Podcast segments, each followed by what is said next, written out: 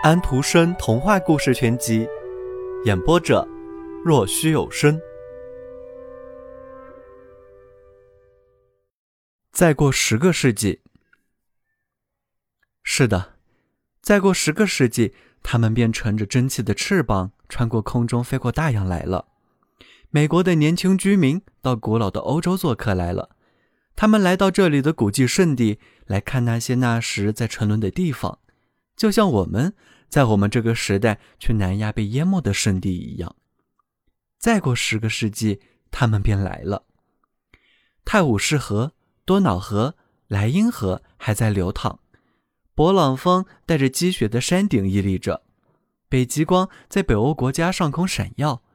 但一代代人都已化为尘土。我们时代的权贵大多被淡忘。就像今天都长眠在山丘上的那些古人一样，在这些山丘上，粮食富商在自己的田地上制作了一些木凳，以便坐在那里仰望着那一派麦浪起伏的良田平川。到欧洲去，年轻的美国后裔说道：“去祖先的国度，到记忆中、幻想中美好的大地欧洲去。”飞船来了。里面挤满了游客，因为飞行要比走海路快得多。海底电磁线早已用电报把空中有多少人要到来传送过来了。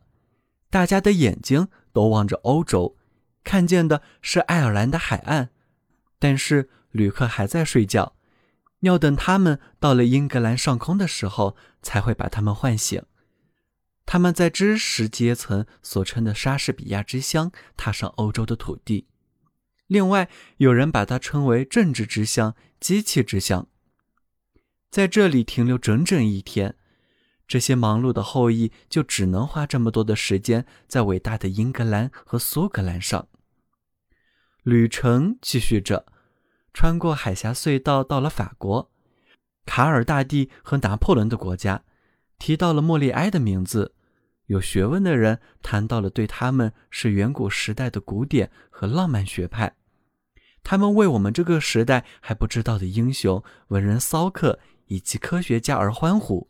但是这些人会在欧洲的核心巴黎诞生。飞船飞过了哥伦布，出发，科尔特斯出生，卡尔德隆用流水般的诗文写成戏剧的国家。漂亮的黑眸子妇女还在繁花似锦的山谷里建房居住，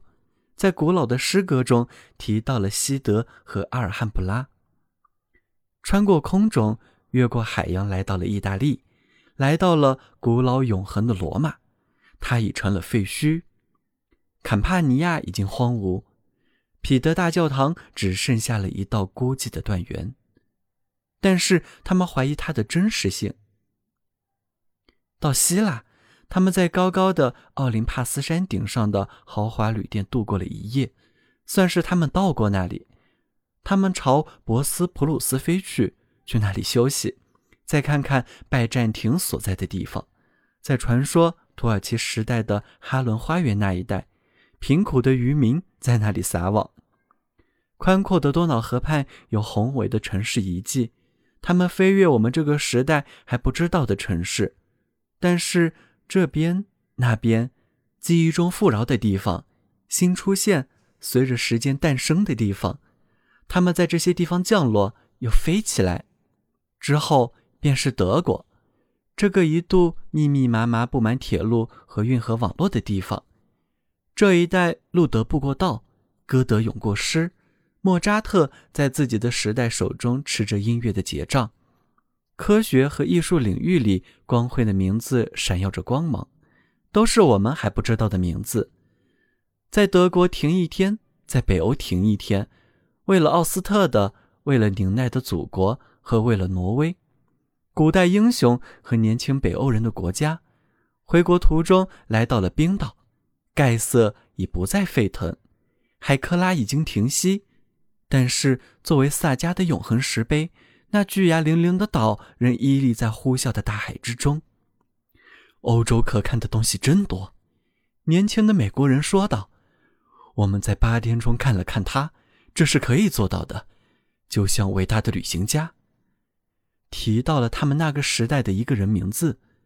在他的名著《欧洲八日游》中所说的那样。小朋友们，今天的故事已经讲完了，请闭上你们的眼睛吧，晚安。